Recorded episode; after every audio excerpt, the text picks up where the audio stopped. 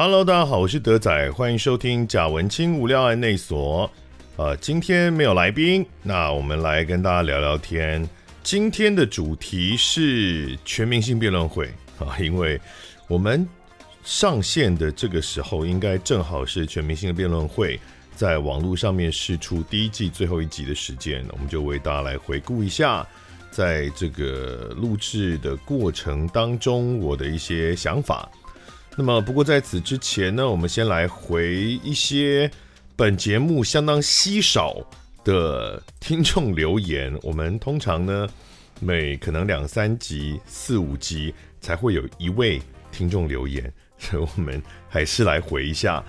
因为我们的这个没有来宾的集数不是每集都有，所以有一些留言它是比较之前的留言了。哦，比如说呢，像有一位匿名他说。身为公司会计，配音员绝对是表演者，九 A 七零不容置疑啊！这个其实是蛮久以前了，应该是七月中讲广告配音员跟戏剧配音员的那一集啊。感谢感谢，好，我们需要这样的公司会计，因为我们真的蛮多时候会被公司的出纳或会计认定我们配音，尤其广告配音是。没有办法适用九 A 七零执行业务所的表演人，他会觉得说，你们就不是表演人了，你们就只是念稿而已。所以我们心累啊，很需要大家的支持，呃，多理解一下我们的工作。啊，然后呢，同一集也是有另外一位听众留言说。呃，德仔很理性的解释，让我们外行人可以理解。好，理解啊，应该是指讲这个配音工作的性质跟他的工作内容是什么。大家有兴趣可以听一下那一集啊。然后 Spotify 上面有一个很久以前的留言啊，这个是在三月多的那一集，第一次做没有来宾的那个集数里面啊，那天我们聊的内容是 Podcast 节目。有一位听众，他的这个名字是日文哦，卡比巴拉，他 是水豚的意思啊。水豚他说，呃，之后会有机会上达康还在讲吗？之前是透过达康还在讲才更知道德仔，最近才来听你的 podcast，声音真的好好听。为什么会透过达康还在讲知道我啊？诶，我我知道他们好像有在一些集数里偶尔会提到我啦，就是聊到一些。不知道什么话题的时候，可能达康啊、哈利他们会提到我，但是你就几句而已啊。这个 为什么会透过达康还在讲知道我？呃，有没有机会上达康还在讲？那就问达康啊，我怎么知道？哦，他们找我就会去啦，都是好朋友，哎呀，而且很有趣，我很喜欢他们的表演。同样一位水豚君呢。他在乌犬剧场的那一集啊，就是马嗨猴那一集有留言，他说，因为那集里面有提到，其实我不知道这件事情，但是呃那天的来宾是彭子林跟王少军嘛，他们有提到说，呃有人是会养，算养小鬼的感觉吧，就是养一种叫古曼童的，嗯，算是灵体吗？其实应该就是养小鬼，然后养这种古曼童去达成一些自己呃有强烈的。意念的一些目标，这样。然后水豚君他说，他的国中同学真的有人在养古曼童，我的天哪，好可怕！我不知道，我没有经验过这种世界啊，我也没有听朋友讲过有人在做这种事啊。那他留了很多言啊，然后问要不要开什么时候开新频道？新频道呢？其实我七个月以前就创好了耶。大家可能还找不到，因为里面还没有公开影片，但频道应该是可以搜寻到的，但我不不告诉你。不过应该快了啊，因为我之前本来是在等，我前阵子演戏很忙嘛，演完之后，后来又进入一个评审地狱，然后现在是比较出狱的状态，大概有一点空，我就会呃把副屏打开，然后呃会上影片，包含旧的。以前的一些非旅游的影片我都已经移过去，然后还有新的影片，有已经已已经有完成的，然后也有一些计划要在做的，都会今年下半年一定会慢慢的展开这件事情了，就是新的频道。然后呢，在桃子姐那一集，有一位听众朋友叫做 Pasta Ship 意大利面羊哦，OK。他说：“开心听到这一集，听完后明白剪接造成了观众的一些误解，但是否也表示制作单位应该改进？以观众角度来说，奇葩说之所以精彩，首先他觉得辩手们即使不是大神，也都是经过海选的选手，每个人都能说出独到观点，而不像全明星辩论会，观众要陪着辩手成长，要等到倒数两集才值得期待。奇葩说导师们也不是专业辩手，场上会相互吐槽或评论选手，却不会让观众讨厌。虽然德仔不是制作单位，但还是期待第二季能更精彩好看。嗯，这个牵涉很多问题，我们等一下在这个这一集节目里面也都大概会聊到，我们就在节目中回答好了。然后在继续之前呢，要先跟大家说一下抱歉，就是我今天声音很哑，所以没有很优美的嗓音来陪伴大家。其实我今天有去录那个呃丹尼表姐的 podcast，呃，也是更惨，比现在更惨，所以我相当拍谢啊，就录他们的 podcast 就带了一个很糟糕的声音去。哦，今天不知道怎么回事了，好，就是尽量尽量小声一点来跟大家分享。一开始呢，我们先简单的来讲一下什么是辩论，然后什么是辩论比赛。这两个词很容易被误用，其实应该讲绝大部分的情境下都会被误用，因为大多数人接触辩论这个概念都是透过看到一些辩论比赛来接触的，所以会想象。所谓的辩论就是只有辩论比赛上面的这种形式，那加上大家对于辩论都有一个刻板印象，觉得就是很激烈在吵架这样子，所以会觉得辩论就是一种针锋相对的，然后在这个场上申论啊、质询啊、互相攻击的这样的一个状态。但其实那个是辩论比赛的样子，呃，你就好像是跑步好了，跑步它成为一种比赛，可能是奥运，可能是什么这种。竞赛类的，那但是呢，它可以不用是竞赛，它可以只是自己慢跑 （jogging），它也是跑步。那辩论也是类似的状况，辩论比赛它是一个，嗯，算是一种辅助学习的方式，就好像我们学呃国语文，那不一定要参加国语文竞赛嘛，可是参加国语文竞赛的这个准备过程，它可以成为你学习国语文的的一个方法啊，类似这种概念。所以其实坦白讲，辩论的价值最主要并不是体现在辩论比赛里面，而是在辩论这个思考跟辩证的过程中。如果没有比赛的时候，其实就算像我们我们学辩论的的人，常常比如说跟同样是学辩论的人的话，平常聊天的时候，有的时候也会用比较严谨的辩证的方式来聊天啊。就有一个如果是我们有兴趣的议题啊，可能说，哎，好，那我们现在来试一下，就是我当正方，你当反方。哦，然后我们试着从呃各自的视角，然后开始做一些逻辑辩证。我们台湾的这个辩证的概念来自于西方的文化比较多啦，虽然东方世界也是有辩论的概念啦。有些人如果呃有一点理解的话，你就会知道，可能我们讲先秦诸子百家的时候，有名家，名家有公孙龙啊，有这个比如庄子跟惠施的辩论啊，然后呃有什么白马非马论啊，有兼白论啊等等。但是，嗯，我们现在所操作主要的辩论的方法，跟西方的哲学辩证的这个系统是比较相近的。它可能可以来自于，你要最早讲到是苏格拉底的那个反解法啦，但是可能到形式上比较接近，可能是到黑格尔的正反合的那个辩证法。然后之后，当然，其实坦白讲，我没有在那方面那么专业，但我大概知道这个这个思潮的系统是这样来的。那无论如何呢，辩论这个概念，它就是以一个特定持方，然后他会用逻辑很严谨的方式去。去辩证一个命题，好，命题呢，基本上我们英文讲 statement。如果大家学过方法论的话，就可能会知道，就是说，比如说像我们讲，呃，孝顺是人应尽的义务，这就是一个，这就算是一个命题。然后我们就是来辩证这个命题啊，这个是它比较属于一种思考方法的这个内涵。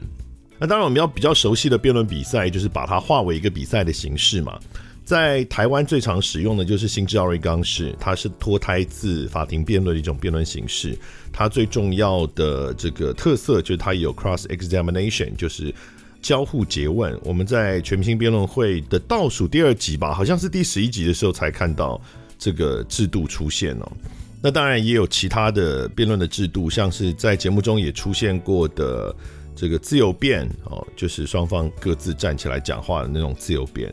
呃，还有很多其他的方式啦。那无论如何，呃，依据一个特定的制度，然后有正方反方，然后他们要比出一个呃胜负啊，有评审的机制，就叫做辩论比赛啊。我们在辩论节目上面看到了将辩论比赛的形式融入到一个尤其是综艺型的节目当中。这个就其实它的历史非常久远呢。以我自己有参加过的辩论节目，呃，大概在我大一的时候就参加过了。所以，呃，全明星辩论会出来之后，有很多人都会讲说，哇，这个很新颖的形式啊，以前我们台湾没有做过这样的节目啊，或是大家知道中国大陆有奇葩说，但毕竟是台湾的第一次，没有没有没有没有，台湾做很多很多次了。我大一的时候参加的是，我记得是学者财经台做过一个辩论比赛，呃，然后他们就是比较单纯的把一个奥瑞冈式辩论直接放在电视上面播，然后只是找名人来主持跟呃评审。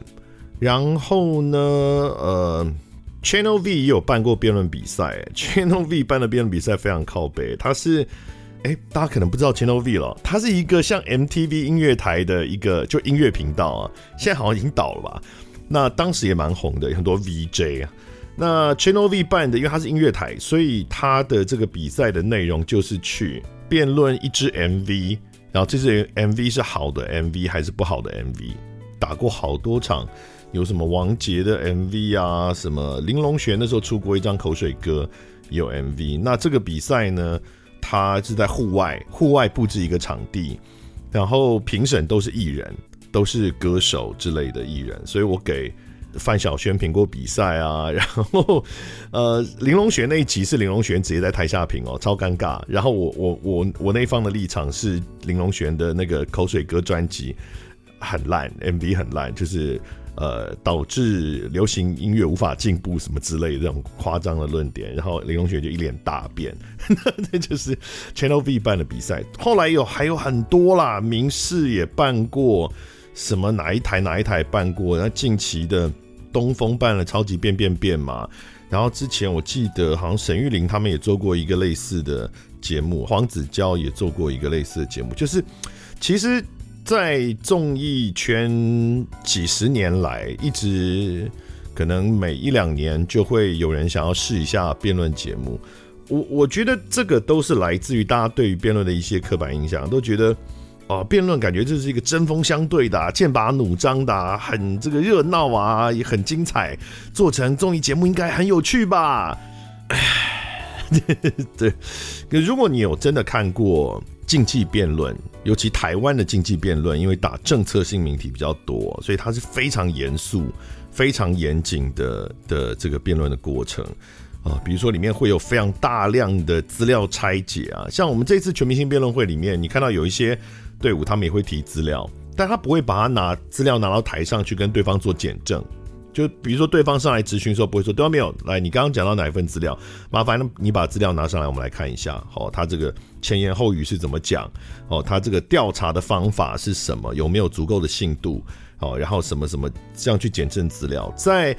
呃，新奥瑞刚的政策性命题比赛里面，这是非常常见的，而且是比赛颇为占很高比例的一个部分，因为呃，他谈到的都是政策的效益嘛，那政策的效益。有许多，它都必须要建立在呃数字上面，好，那所以会有很多这种，那这个就很不有趣，或者是很严谨的在谈一些社会议题，然后谈理论基础，这个都不有趣啊。所以其实跟大家想象中的有趣的辩论是相对蛮远的。这也为什么在台湾做辩论节目很不容易成功。其实全明星辩论会，坦白讲。大家这么抱怨那么多，争议这么多，它已经是台湾有史以来做辩论节目最成功的一次了。过去做辩论节目都是专业度也没有，然后现场真的很无聊，大家来参加的都来拿通告费，然后也没有人要看，收视率非常惨，然后几集就再见。以前都是这样啦，全新全明星辩论会已经算是相当成功了。那在台湾特别难，因为台湾呢。一方面是刚刚提到，我们打这个政策性命题奥瑞冈制，它本身就不是一个表演性那么强的一个辩论制度。然后台湾的辩士，甚至应该讲台湾人，台湾人的口语传播能力，在整个华语世界里面是相对比较弱势的，而且弱势蛮多的。那其他的华语地区，不管是中国大陆还是新加坡、马来西亚。啊，甚至是你说比如 Vancouver 或者是澳洲的这个华语区的辩论队，他们的口语传播能力其实平均都比台湾好很多。那这个可能跟台湾的社会文化的历史有一些关系啦，这里我就不讲太多。但事实上是这样子，所以在台湾呢，你要找到一个找到足够好口语传播够强，然后又有趣的辩士，就更困难了，更困难。即使是专业的辩士，他在节目上也不见得会有趣，那个口语传播能力也不见得会多，他可能在辩证上。或是竞技的辩论比赛上面，因为他有规则，然后他的评审都是专业评审，他可能会很强。可是，在面对观众、面对大众的这一种辩论节目上，他可能就不吃香。所以，其实坦白讲，即使现在把一些专业辩士、呃现役的辩士丢到全明星辩论会的舞台上，他表现不见得会比呃这些艺人朋友们来得好。你可能看了会觉得说，哦，这个专业的也才这样啊，讲起来好像也没有很厉害。那所以辩论节目呢，在台湾确实就是很难啦。当初我们收到这个消息要做全明星辩论会，制作单位来跟我们开会的时候，我们也是一开始就跟他们讲说：“嗯，真的要做吗？这么大预算，有没有搞错啊？一定要做吗？”呃，因为大家都失败过很多次，就好心劝劝他们这样。所以这个参加全明星辩论会的过程。上一次陶子姐来的时候，稍微提一下啊，就是这个案子呢，它其实它是一个政府的的补助案，呃，补助一个电视节目的制作。然后原来是有另外一位制作人，就是不是 B Two，跟陶子姐他们去提案的。那只是后来因为一些中间的过程，呃，变成要给其他的制作单位来制作，然后就找了 B two 来制作。三立啊，跟 B two 他们的公司，然后跟。桃子姐，然后这边哦，想 organize 起来一个制作的 team，那他们所以一开始也是来找我们，呃，等于是就是我们辩论协会啦，这个 CDPA 中华辩论推广协进会，然后呃，希望能够有一些给一些意见。其实之前在他们一开始去提案的时候，那时候就已经来找我们过了，所以这个案子其实前后花了蛮久的时间酝酿。那协会这边呢，其实是一直蛮保守的哦态度，因为过去其实也呃协助过许多的辩论节目啦。那知道他一方面是要成功很困难，二方面是因为他的综艺的需求的关系，很多时候会把，因为你要平衡嘛，因为如果辩论。本身并不是这么有趣的事情，然后你要让它变得很综艺、很有趣，所以你势必要减损某些辩论专业上面的需求跟考量。这个平衡下来，呃，在辩论专业上面，我们能不能够接受？呃。我们去背书这样的一个节目，或者是我们想不想？因为这对我们自己的名声也有关系，不仅是对外界看，比如说外界会觉得说啊，你这个辩论协会去参加这个节目，你最后做出来还是这样的结果，你你们根本就辩论也不过就是这样子。好，这这也是一个风险，或者是呢，辩论圈里面也会有有呃期待或者有压力啊，就是说呃，你们你们去呃去当那个节目的顾问，就最后结果是这样哦，让害辩论圈丢脸。所以其实协会这边是蛮保守的啦。那我因为其实我现在已经卸任好一段时间了，我现在还是常务理事啊，但是基本上已经没有参与辩论协会的这个 CDPA 的决策了。所以我比较像我去当评审，其实是比较以个人的角色去的。那协会有没有挂顾问，那是另外一个选择。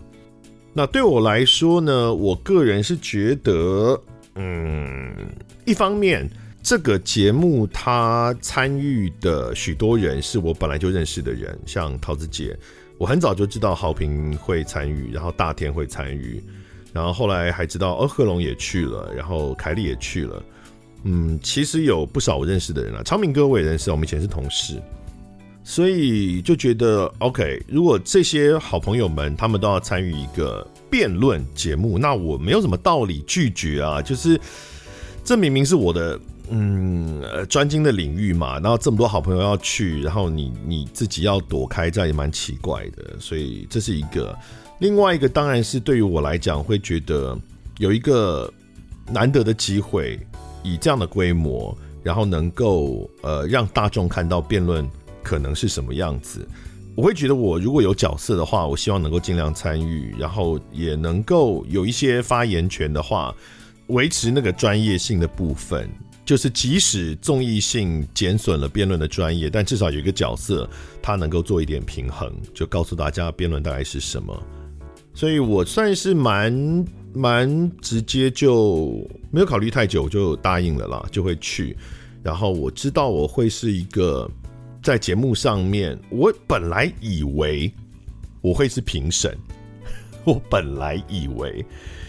但后来才知道我是顾问，就是没有评分的资格的顾问。那当然，在这一季的过程里面，就有很多很多的观众朋友都会问这个问题啊，就是哦，德哥很专业啊，他是唯一的辩论专业出身的，为什么不给他评分的权利？关于这个问题的答案呢，我个人也非常的疑惑，我不知道哎、我不懂，我自己也不懂啊，为什么啊？嘿嘿嘿，就是嗯，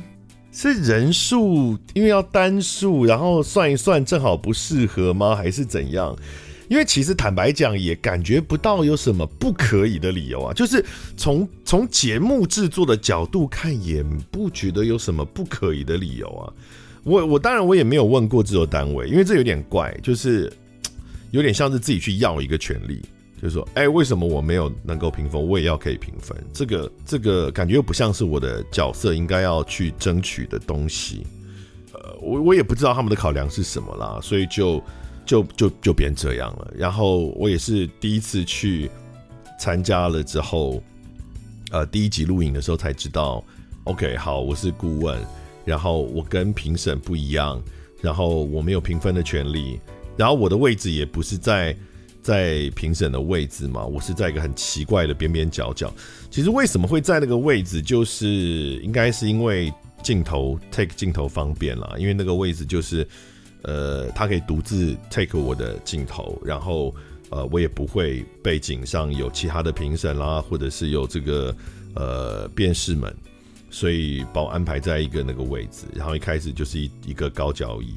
也没有桌子，所以一其实前几集的时候真的还蛮麻烦，就是我要写论点啊，我一开始连那个 clipboard 都没有，哎，就是那个手写板资料夹都没有的，我意思我跟他们要，他没想到了，不是不给了，我说哎，给我一个那个 clipboard，我才可以写，哦，赶快就帮我张罗来。然后就拿那 clipboard 在那边写讲评的时候，因为他也没有地方放笔放 clipboard，所以就要放在椅子后面了，哪里拿在手上好像掉了好几次。后来他们才主动帮我安排了一个桌子在旁边，我可以放放我的那个资料夹，我可以放麦克风什么的。其实我觉得这个。不是故意的啦，真的啦，我觉得制作单位真的不是故意的，因为他们其实也一直在学习，他也不知道这个角色到底要做什么，这这个角色到底要放在哪里。一个很明显就是，我不确定大家从节目上看不看得出来，但是呃，在录影的时候，前面几集我。讲评的时间是在流程中的那个位置是一直在变动的。一开始的 rounddown 里面也根本就没有我讲评的这个流程，所以其实像视网膜，他他拿到 rounddown 里面是没有我的讲评的。可是大家都知道我要讲评，这个是有的，确实是有，只是他们也没放进去。那在比如视网膜控流程的过程中，他也就不知道到底是个什么时候要要 Q 德才讲话。第一集、第二集、第三集到第四集应该都不一样，每次都不一样，然后也有忘记的。第一集，尤其第一集，我节目里是完全没有出现，因为坦白讲，第一集就是演讲比赛，那也没什么辩论好评啦。因为一开始就每个人出来讲一段嘛，让大家看一下他们这个呃论述的呃传播的效果怎么样，他们的说话能力怎么样。那这根本就整集没有辩论，所以就。忘，我都忘记，我应该是有，我应该还是有讲评的啦。在他们全部结束之后，还是半场半场有讲一段说，哦，他们讲的这个状状况怎么样，但是就被剪掉了，完全消失。第二集开始我就有讲评，可是像第二集、第三集，我记得有的时候我是直接被忘记的，就是 就就结束了，我也整个满头问号，现在怎样？那也不是故意，也不是说某某故意还是制作单位故意。我觉得一开始前几集大家都还在搞不清楚状况，然后后来才慢慢慢慢的确定下来，就是我的讲评会在评审讲评结束之后，然后会给我一个时间来专门的针对辩论上面来讲评。其实大家在节目里看到的这个讲评的长度，包含评审们讲评的长度，都是很短很短。节目上看到的是非常短的。但是我们现场其实讲的都很长，尤其越到后面越长。一开始的时候啊，呃，像 B Two 还有跟我讲说，希望可以精简一点啊，因为我们真的在竞技辩论讲明都讲很久，诶，都是十几分钟这样子讲，超久的。所以一个辩论比赛，他会连裁判讲评会抓到大概两个小时左右。那其实真正比赛的时间只有一个，应该不到一个半小时，后面都是讲评的时间。因为竞技辩论的评审，他会需要交代判准，那甚至呃，普遍来讲会交代他的新证过程。什么是新证过程呢？就是我一开始如何理解正方的论点，他讲了哪些，我有我对这些论点的判断，哪些是成立，哪些不成立。然后接下来，对方反方他做了哪些攻击？那这些攻击，我觉得哪些有效，哪些没有效？有效的呢？对于正方的论点达到多少的攻击效果？他是直接把论点拆掉了吗？还是削弱一些这个论点的效力？然后再来反方呢，上来讲嘛，反方的论点是什么？就是一步一步一步的去交代，在整个辩论过程当中。我的判断，造一个像流水线一样一样下来，一直到比赛结束，然后要交代决胜点，我判准的决胜点，就是我最后决定正反双方谁赢谁输的最关键的最后一个决策是落在哪里，会有一个这么多东西要讲，所以竞技辩论的评审真的会讲很多很久。那一开始呢，节目单位因为应该也是综艺考量嘛，而且其实节目时长有限啦，真的，他也知道你讲那么多也是剪不进去，所以他会跟你讲说，希望可以呃不要讲那么长。但后来就失控了，后来不要说我了，就其他评审也是啊，越讲越长，每个人都讲爆炸长，就是我觉得其实这是好事哎、就代表说评审们他们也很希望能够完整的表达自己的想法。其实坦白讲，他们也都很惶恐，也不大确定，因为毕竟不是辩论专业，他们评的到底是不是对的，或者是足够专业的？但他们想要比较完整的把自己的想法表达清楚，避免被误会哈，或者是这个没有讲清楚有遗憾，所以到后来每一个人都讲爆酒的。我们真的有被剪出来的，其实很短。我一开始前几集都是什么？十几秒、二十秒这种，所以我一开始连分享我都不分享。我想说见鬼了！我在自己的粉专分享一个，我说我去上一个节目，然后这个节目里面才十几秒，连去上谈话性综艺的那个时长都不到。我我这个分享给我的粉丝到底要干嘛？所以我一开始都没分享嘛。那后来其实大家可以看到，我后面的集数的这个长度慢慢越拉越长了，然后其他的评审被剪的也越来越多。其实。每个人被放出来的都不到他真正讲评的可能十分之一吧。有些人也会问啊，像那集那个康康来，然后他做飞行评审嘛，可是他我记得是两段，只有一段有被剪出来，而且才一句两句而已，存在感超低。他现场都有讲啊，呃，没有讲很长了，我印象中他是没有讲到很久，但是都被剪掉了。那后面的几集。呃，很明显的制作单位有把空间留给我多一点，或是留给场上的反应啊什么的多一点，然后评审的越越来越少了。其实我想，我猜想都会有些考量吧，因为可能在呃后面主战场慢慢拉到网络上，因为这个节目它的收视率并没有非常高，但是它在网络上的声量是蛮大的。以三立的综艺节目来讲，应该是网络声量排前几名的节目了。所以也许制作单位后来也觉得说，哦，我们似乎应该是。呃，剪接的这个节奏应该考量网络上面的这个反应来剪接，所以就把我的时间拉长。Maybe, maybe，我猜想了，我猜想。但无论如何，即使是这样哦，就是大家看到我的讲评也真的是不到十分之一啦。就我刚刚讲，其实我我我应该讲评是没有到完整交代新证，那真的会太久。可是我也有那个每一场都有去平息他们双方的论点，正方讲了什么，反方讲了什么，大致交代我对这些论点的判断，然后评价一下哪些论点是好的，哪些论点其实啊没有发挥出效用，然后攻击稍微有一个这个过程。然后当然除了这个之外呢，还会有一些辩论专业上面的一些讲评，像策略啊，像这个一些专有名词的解释，比如说合题性啊，或者是交互质询答辩啊这种。制作单位呢，基本上就是把平息论点的部分几乎全部剪光了啦，就这都没有留下来。所以，我我也觉得，所以我之所以这么圣光照顶啊，一方面评审引起很多争议嘛，那就很感谢大家，好像就把我当成一个对照组，然后就说你们看德哥，然后德哥就很很客观哦，你们这评审就很不客观，然后做个对照组这样。而且另外一方面，就像我刚刚讲的，因为我在平息论点的那个部分都被剪掉了，所以争议就会比较少。因为我剩下的比较多是你刚刚讲策略嘛，或者是专有名词解释，这有什么好争议的？那就是一个专有名词解释啊。呃，可是如果我对于论点的平息都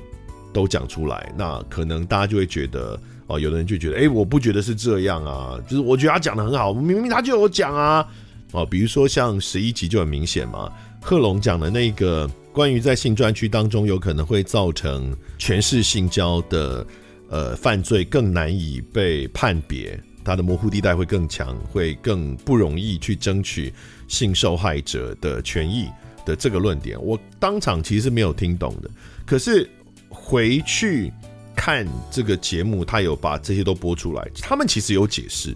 但我没有听懂。这个到底是谁的责任哦？你可以说是你没有专心听，哎，有可能，有可能，也许我当时是正在思考其他的前面的论点还没有思考完，就是还在想前面的论点哦，这个应该是怎么判断？也许我 miss 掉这个他们解释的那一段，那也有可能是他们解释的时候的口语传播的方式，他们说明的方式真的不够清楚，然后我当下没有联想到或没有听懂。哦，你说有这个责任，也有可能，可能有很多啦。反正，但这种就是会有争议啊。我现在是圣光照顶，真的，大家没有为难我，真的谢谢大家啦。但是，你可以很可以想见，应该要有人讲说，你怎么会没听懂？人家明明就有讲啊。实际上，这个是我们在竞技辩论当评审的时候，很常会遇到的状况啦。因为，尤其竞技辩论哦，他们那个语速非常快，就他们没有很在意。良好的传播这件事情，他们觉得说评审是专业的，我们有讲，你就应该要听懂，所以都语速极快，然后资料极多，论点爆多，就会说我明明就有讲，为什么评审都没有听到，或者说评审都觉得不重要啊？那这个这个是我们每几乎是每天在面对的质疑啊。可是在这个节目上，即使我都已经在这个 YouTube 直播的时候有承认说那段我当下真的没有听懂，我是后来后来去问贺龙。我跟他们讨论，还有贺龙有携手，跟他们携手也是辩论圈的讨论之后，我才说哦，原来你们想讲是这个意思。但是这不代表我跟当时的评审的持立场是一样的，因为坦白讲，呃，我在现场的感受是蛮明显的，就是贺龙一提全是性交的时候，几乎所有的评审立刻就相当抗拒这件事情。我。其实我也有点惊讶，就是哦，这件事情有这么像龙的逆鳞，完全不能碰吗？原来一般人的想法会是这样的吗？因为在辩论专业来讲，没有什么不能碰的议题。就是我即使没有听懂，我也不会觉得这是一个不对的做法，因为我没有听懂嘛。就是我如果听懂了，觉得它没关系，那我就会觉得哦，你不能混为一谈，因为他们不一样，你根本是没有关系的。但是因为我没有听懂，所以我也不能下这个判断。大家了解我的意思吗？可是我会觉得当时的评审，我在现场的感受，我会觉得他们有点很快的就下了那个判断，就是觉得这个是混为一谈。可是我觉得现场没有没有这样的一个足够的坚实的基础，所以那会是一个很敏感的议题。而且我没有 catch 到这竟然会是一个很敏感的议题哦。所以如果这些呃对于论点的评价，会更多的被剪出来。当然，我也希望，坦白讲，我不怕引起争议，我不怕成为攻击的对象。我其实没有很在乎。哎，这样讲，大家不好意思哦，我没有很在乎观众跟粉丝。所以，可是，可是，可是，可是，呃，如果能够呃把这些东西剪出来，那因为我相信我自己在辩论上的专业是有的，所以我的评价论点的方式。可能可以影响，带来一些正面的影响，让呃观众们去理解到，哦，原来可以有这样的评价论点的方式，哦，怎么样去整理，然后呃如何判断一个论点是不是合理的，然后等等这些理路，让大家看到，也许会对大家的思辨的能力的学习会有一些帮助的。不过没有没有做到，其实我觉得真的很难啦，真的很难。我也不大知道解放该怎么样，因为作为一个电视节目的话，它有时长考量，所以一定得这样。即使是放在网络上，虽然说是没有时长考量了，但是坦白讲，如果大家的讲评都全部放全场，真的超无聊的啦，真的超无聊。所以为了节目的节奏，即使不是说被时间限制住，那个节目的节奏也会坏掉。所以。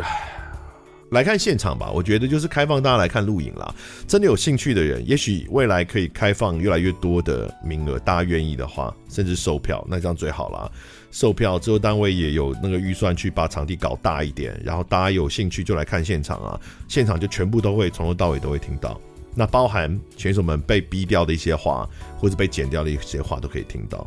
我们等下会聊到选手的部分跟评审的部分呢。那我们接下来讲关于选手的问题啊。呃，很多人会把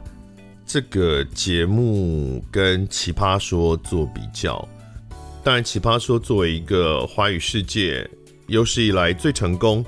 那可能也是唯一一个成功的辩论综艺节目，当然很容易就会被提出来。首先，我觉得这个节目就是全明星辩论会，并没有抄袭《奇葩说》，有很多人会说啊，你们要知道抄袭《奇葩说》，模仿《奇葩说》。我觉得借鉴是一定会有了，参考一定有，但是，嗯，以这个全明星辩论会成型的状况，它跟奇葩说相当不一样了。呃，包含是比如说评分机制，它是用评审来评分，然后它的赛制呢是相对贴近竞技辩论的正式比赛的赛制，从一开始最早只有各自站起来申论，然后到加入自由辩论。然后再到把奥瑞冈的即时质询大辩也加进来，但无论如何呢，他使用的制度都是在竞技辩论当中会使用到的正式比赛会用到的制度，但奇葩说它的流程就完全是为综艺节目量身打造的，是相当不一样的。然后在选手上面也不一样，全明星辩论会主要都是。各种的艺人，不管是传统综艺节目的通告艺人，或者是呃 comedian 喜剧艺人，都是大概这样的身份，甚至有歌手，像莫宰阳是歌手。但奇葩说呢，他们其实有很高比例的辩手是来自专业辩论背景的。你从第一届开始看这些有名的，呃，黄执中啊，什么胡建彪啊，陈明啊。邱晨啊，马薇薇啊，一开始成名的这些人，其实到后来许许多多，他们很高比例都是从辩论圈找人，他们都是打过可能十几年的专业辩士了。但这也遇到我们刚刚讲那个问题啊，台湾的全明星辩论会没有这样做，到底是好还是不好？我觉得很难说。当然，如果他从专业辩士里面来找人的话，可能在真的辩论专业上，或者是论点的深度，呃，会比较好。可是呢，因为台湾的辩士那个表达能力没有那么好，所以很多艺人们能够做出来的效果，这里讲的不仅仅是有趣的节目效果，还包含是他在做情感诉求的时候的那个强度。其实专业辩士很可能是做不出来，台湾的专业辩士做不出来的。比如说像关关。关关在讲故事的时候的那个那个感染力，我们的专业面试是做不出来的。所以台湾的辩士的这种选举的方式，你说它到底是好还是不好？我觉得很难说。那当然，也许有一个 mix，也许是好一些的吧。也许有一两位哦，比如说教练们，他们如果愿意的话，也进入双方比赛的队伍里面。这样我不确定啦，这个没有仔细讨论过，或许是一种方法吧。而且，因为毕竟这是一个综艺节目，所以我知道一些传统综艺的通告艺人们，他们其实是有被赋予一个搞算是搞笑的责任的，像是比如大天呐、或者是杨生达，他们其实节目制作单位都有跟他们讲说，希望他们讲一些笑话。所以像杨生达他的那个表现方式，当然那也是他自己的特色，可是并不是百分百都是说他他就是想要这样做，他其实是有个责任在身上的。当然这个是刚开始的时候，随着节目的进行，其实制作单位他们也会调整他们的方向，节目的方向，然后选手们也会自己调整自己的表达方式，所以你看到生达。在后面几集的时候，其实已经不再搞笑了，然后或者是他的搞笑会比较为论点而服务，那就是更好的做法，而不是单纯做一个天外飞来一笔跟论点毫无关系的一个喜剧表演。对于选手，我真的是没有什么怨言的，因为他们真的投入太多太多了。他们在参加这个节目，来一次通告费也没有多少钱，不知道几千块，然后。因为一般来说，我们去上一个通告，其实你不用带什么东西，就是程序上通常对方邀请你嘛，然后你如果答应了，你会约一个时间，约一个时间对稿，呃，他们的气质会打电话给你，然后你大概跟他们讲一下你可能会讲什么，呃，再来就是现场发挥这样子。可是参加全明星辩论会，他们事前要先上辩论课，然后要打练习赛。他们有的时候是黑白两队对抗，有的时候是我们有帮他们找练习赛的对手，约讨论啊，他们彼此约讨论线下的、线上的，花很多时间写稿，然后修个八百次，然后再背稿。你在后台的时候，你就会看到他们每个人都很紧张，每一场压力都很大，一直在那边走来走去，然后一直在顺等一下要讲的那个内容。其实我不大确定为什么。他们会这么投入，因为过往几乎所有的辩论节目吧，我我参与过的，不管是艺人也好，或是专业辩士也好，去不会花那么多的力气，就好像赚个通告费曝光一下就这样子而已。但也许是全明星辩论会的规格真的是有史以来台湾最高规格的辩论综艺节目，它的呃录影的舞台啊，然后是桃子姐，然后是 B Two。就是都是指标型的人物，所以有这样的号召力，也才让可能让艺人们就更专注在这件事情上面，而且他们的投入都是有回报的。其实大家回头看第一集、第二集的时候，就会有很明显的感觉啊。我们常常讲讲好几次了，就是说这些艺人们他们到最后一两集的时候，那个表现在场上的表现，其实已经不会输给。现役的竞技辩论的辩士了，可能比大部分的竞技辩论的辩士都还要强。不只是贺龙，不只是比如说豪平，或者其实像朱琦宇，他后面的有几场的表现也非常非常好。普遍呢，连莫宰阳也当然是进步很多，每个人都是啊。我真的相当感谢这这件这些艺人们，他们投入这么多。我也很担心，如果因为现在我们不知道这个节目会不会有第二季。如果第二季的话，到底会不会有人还愿意投入这么多来参加一个综艺节目了？当然，我觉得第二季如果有的话，应该说很重要的关键是桃子姐要不要继续做。因为坦白说，虽然呃她作为评审被骂得很惨，但是这个节目如果没有桃子姐的号召力，我觉得是不容易做起来的，就是不容易成成真的。所以我们讲到关于评审，啊。嗯，当然，评审们就是素人，所以他们遇到的这个质疑，呃，也确实是有道理吧？就啊就真的是素人嘛。坦白说，他们可能在各自的领域中都有一些成就，但是在口语传播上面，或是在辩论上面，他们的理解真的不见得会比观众来得多。所以受到这么多的质疑，几乎是可以预见的结果。我不晓得制作单位当初是怎么想的，他们没有预见到这件事情吗？我知道桃子姐一定没有预期到会被骂得这么严重了，她可能会觉得会有一些呃质疑的声音，或者不只是对她，或者也是对其他评审或制作单位，但是他们应该都没有想到会有。像现在我们看到这样排山倒海的的这种指责的声浪，辩论比赛呢，常常会遇到社会彩，就是没有辩论专业的评审，我们在凯丽节目上面稍微讲过，呃，有的时候是因为赞助商嘛，你必须要，或是为了增加这个比赛能见度。可是也有一个状态，它是不违背辩论专业的，因为如果辩论比赛它是一个说服的活动，它其实本来就没有道理，一定只能说服有辩论专业的评审们。这个当然跟这个比赛的目的有关系。跟制度也有关系啦，就是你给他们多少的时间讨论什么样的命题，大众是不是容易理解？这次全明星辩论会所采用的命题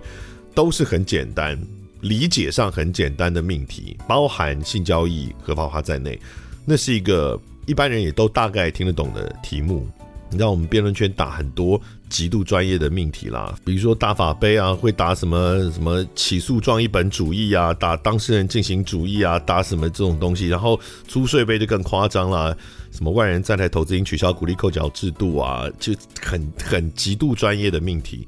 那这种命题呢，尤其是政策性命题，它其实不见得看看你看你的这个比赛的目的是有没有想要对一般人来说服。那么这次。呃，全明星辩论会的命题都是我觉得可以拿来跟大众沟通的命题，所以你今天如果不是采用，呃，大家都说你不应该这些评审来评嘛，应该让观众来评，不是就比较公平吗？哎，我不同意耶，我相当不同意。这样讲，观众们可能也不会开心。但是说实话，观众也是素人啊，大伙儿，大家，你们没有比较专业。你们觉得你们比台上三位评审专业？那可不见得，因为大家都没有专业嘛，都是素人呢、凭什么三个素人评就不公平？换成三百个素人评就公平了？没有哎、欸，三百个素人评有可能只是更加深那个刻板印象，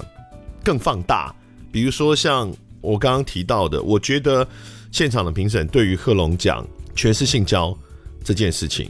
他有过度的的反应，然后我觉得在辩论的评判上面这是不合理的，因为你不能够把自己对于这个议题的判断加到评审里面。所以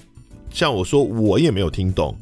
但是我不会因为他没有听懂就觉得他失分，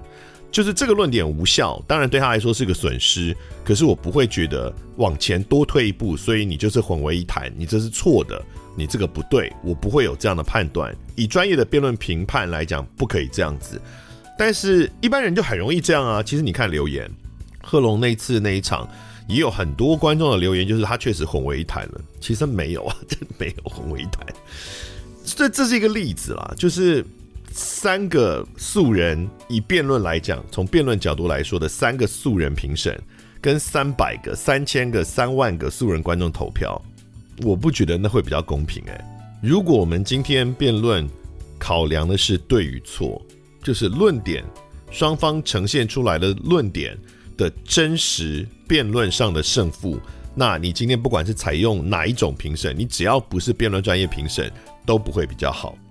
可是如果当然如果呃今天这个辩论的目的，我们是谈的是说服效果，它是一个价值的传达的话。OK，那我们可以让观众们都来投票，或者是评审是素人也无所谓。那只要他们依照他们正常的状态下接收资讯，觉得他们有没有被说服去投票就可以了。其实也不用那么细的去投说啊，你这个论点怎么样？因为反正大家也不会嘛，就论点怎么样，技巧怎么样就不会就不用。你就是你有没有最后有没有被说服？你专心听双方的论点跟攻防，然后你最后你决定你相信谁，就这样就好了。那这也确实是奇葩说的做法，所以你看奇葩说，他根本就放弃了在辩论专业上面的对错与否，他直接把这件事情开放给观众。那么大家要做的其实是单纯在比谁更有能力说服观众。这件事情其实跟辩论本质不是完全重叠，它可以是辩论的一个目的，但并不是辩论的所有目的啊，所以到底应该怎么做也是。很难的一件事啦。你说陶子姐他们也在讲说，呃，他们也在从中学习，呃，如何来当辩论的评审。我觉得不见得需要，诶，因为半上不下，半懂不懂，其实更麻烦。不如就是单纯在自己的角度很自然的接受场上呈现的结果，这样可能还会比较好。那至于评审们的代表性，就从他们的领域，他们各自的领域会赋予他们看待一件事情的时候，比较着重在什么面向嘛？比如说叶天伦，他是个导演，他可能对表演比较有理解，其他部分他都不懂，他就从表演这个部分来来评。当然，你可能觉得说，可是他他评其他辩论的部分他都不懂啊。OK，所以这就是好像 casting 一样，这就是制作单位要去负责的。你在邀请评审的时候，你邀请几位，有没有顾到各个面向的代表性？你要求评审们去扭曲自己的呃既有的价值观，我觉得那反而是更危险的。不如让他们都做自己，然后只是你在邀才的时候，你必须要顾及到，比如说有的人是特别逻辑专家。理哲学专家啊，有的是这个专门在看表演跟口语传播的，那有的是专门在看什么的，就是让评审各自有各自的的功能在，然后他也不用去，他都可以在他最专业的领域里面去发挥，也不会必须要去踩到他明明就不懂的地方去。我觉得也许这样会是比较好一点。当然，你说要不要加入专业的评审、辩论的评审，这也可以是其中之一啊。如果今天评审假设不是三个人，是五个人，那可能其中就各自会有各自的功能嘛，都不同背景的评审。其实评审们真的压力也是很大的啦。我知道他们真的都不是乱评的，他们也都努力的想要做好这件事情。然后我也知道有其中有一些评审是甚至有自己私底下花钱去上辩论课，就是他觉得自己不足，然后他偷偷私底下花钱去上辩论课的。这样的评审也是有，所以他们也是很认真的啦。嗯，我只能说这个很尴尬的，就是制作单位呢对辩论真的相当不够理解。那这也是综艺节目制作单位的通病，很正常的。所以在这整个筹备跟制作的过程里面，不断的在试错，然后呃，不断的在尝试调整。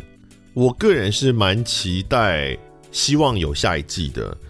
我相信如果有下一季的话，不管在制度上，然后在制作上，在包含剪接，呃，最后的节目呈现，呃，包含命题，应该都会比第一季的时候进步很多。只是目前真的都还不晓得。然后至于关于最大的争议哦，就是有没有世代的差距、世代的隔阂，电视传统艺人们。呃，好为人师啊，或者是呃掌握话语权哦，他们不喜欢这些呃新世代新媒体的 comedian 这些喜剧演员或网红。我因为两边都认识哦，我真的觉得我真的觉得没有刻意的动机，但是我相当的感受到双方看待世界的世界观是不一样的。我甚至不要讲说他们的价值观不一样。就是看到的世界不一样，电视圈的艺人们看到的世界，在他们的世界里面，这个世界运作的方式跟人会如何行动，他们面对质疑或者是他们遇到冲突的时候会怎么行动，他们看到的那一个世界的样貌，跟凯丽、豪平、大天、贺龙他们看到的世界的样貌是不一样的。我觉得那一个基础的期待不同，传统的电视圈确实是一个内聚力相对紧密的一个圈子，就是我们就算不谈它是有前辈后辈的这种这种关系，就算只是单纯搭平辈，在那个圈子里面会有一个是以社群以这个社群的利益放在个人利益前面的这种社群主义的特质。其实比起来，可能香港会更严重啊。台湾也有这样的一个状态，但新媒体界它比较个人主义，这个没有好坏，只是他们看到的世界不一样。所以对于凯利或是贺龙，他们会觉得，因为社群应该要容纳这个个人的表达的自由。传统电视，比如说桃子姐所经验的世界，我觉得那也不是说个人不能表达，而是每一个个人都会很优先的把。社群的利益放在他自己前面，这是一个很微妙的差异，但这种差异就会导致他们在判断彼此会讲出什么话跟做什么行动的判断就会失准。好，我举个例子好了。呃，有一集桃子姐曾经问贺龙，对于蔡阿嘎去日本拍拍那个什么南之雷电的影影片延上这件事情的看法。其实贺龙的回答并不是桃子姐预期的回答。我猜想桃子姐预期的回答是说蔡阿嘎他呃用这个负面的方式去表达嘛，所以大家不喜欢。但贺龙的回答并不是这个预期的内容。坦白说，贺龙真实的回答，我我的理解会比在节目上讲的更更容易被剪掉。但是很明显不是，所以他们就桃子姐本来问这个问题，她是想要她想要去劝贺龙，可他们对彼此的了解跟对世界的角看世界的角度差太多了，所以所以这个预测就失准了。那整件事变得好像是他在逼贺龙讲些什么，但原来桃子姐她期待的是一个大和解的一个氛围，或者是说。像有一集讲说贺龙没有被淘汰，然后桃子姐就很感动，就说：“你看，你还是爱我们的嘛，你还是很在意，想要留下来。”那我个人解读贺龙的叹那口气是觉得啊，怎么还没有要让我走？可是这就是你懂我意思吗？就是不只是桃子姐，就是每个人都是有意志性的。那只是说很明显，呃，这两个圈子他们在看待世界的方式真的就不一样了。其实我不知道这个问题是有没有办法被解决的，但坦白说，我也不觉得它没有被解决会怎么样。人就是不一样的嘛，这其实可以是一个实境节目里面，它都会是火花，我觉得没有问题的。电视综艺的圈子的人，如果可以在同一个节目里面遇到喜剧艺人他们的这样的行事风格，还能够觉得很自在。然后，同样的，贺龙、凯莉他们这样的喜剧演员，他们遇到一个用那样的眼光来看自己的人，他们也可以觉得很自在，而不要觉得压力很大。我觉得那是一个比较，可能是我比较期待的一个方向，因为大家本来就不一样，没有必要搞得好像不一样的人就不能在同一个平台上，在同一个节目里出现。最后，我讲一个对于未来的期待啊，如果不管是这个节目有第二季，或者是不知道有没有其他的单位想要也做类似的节目？我认真的觉得不要再逼掉，不要再剪辨识的画面了。当然我知道节目单位会很担心会被告啊，或者是被质疑。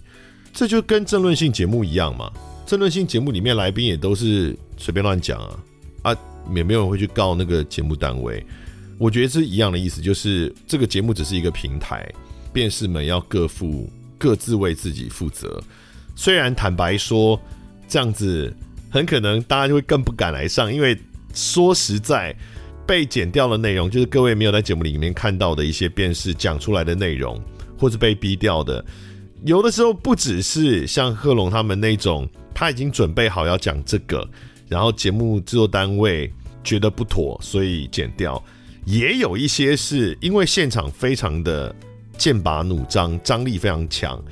在那个高压的过程中，辩士们在台上真的讲出了相当不适合被讲出来的一些话，但他不是准备好要讲的，就是不是预先准备好要讲的，是在台上因为没有思考的时间，所以讲出了不适当的话。那这些如果也都被播出来，其实会有很大的风险。那么，因为一般的观众不见得能够理解。在辩论台上的这些发言就应该只留在辩论台上这件事，不见得能够理解。他们并不是真心的这样觉得，他们只是持方，或者是因为高压的压力而脱口而出，所以都不剪，比较符合我对于辩论节目的理想，但相当有可能会带来更多争议啊。好了，无论如何，这一季就已经结束了。也算是一个蛮有趣的里程啊，也是我第一次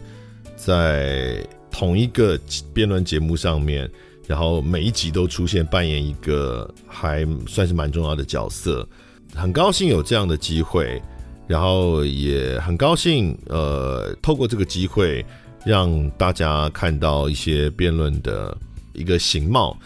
那么这个节目。虽然有很多争议，但是你看到最后十一集，呃，今天播出十二集我还没看，哦，在十一集政策性命题那一集啊，很多人其实很认真的在留言去讨论政策应该要怎么制定，然后它会有什么样的损益，这就完全是我们在推广辩论想做的事情。他不是单纯在做人身攻击，他不是单纯说我喜欢你，我讨厌你，他不是单纯说哦，你讲那个我就是不能接受，根本就是错的。他是认真的去理解、思考跟分析，而这就是我们在推广辩论的初衷。我觉得很感谢全明星辩论会的这个机会，有部分的达到了呃，引起了这样的一个效果。我也希望呃，能够让大家觉得辩论是个好东西，我也想要来一下，呵呵，那就是最好的了。OK，好了，先这样吧。期待期待未来继续还有第二季或是其他的辩论节目出现。好了，今天的贾文清无料案内所就到这里，感谢您的收听，我们下期见，拜拜。感谢收听贾文清无料案内所，欢迎到脸书粉丝专业贾文清德仔留下你对节目的感想哦，下次见。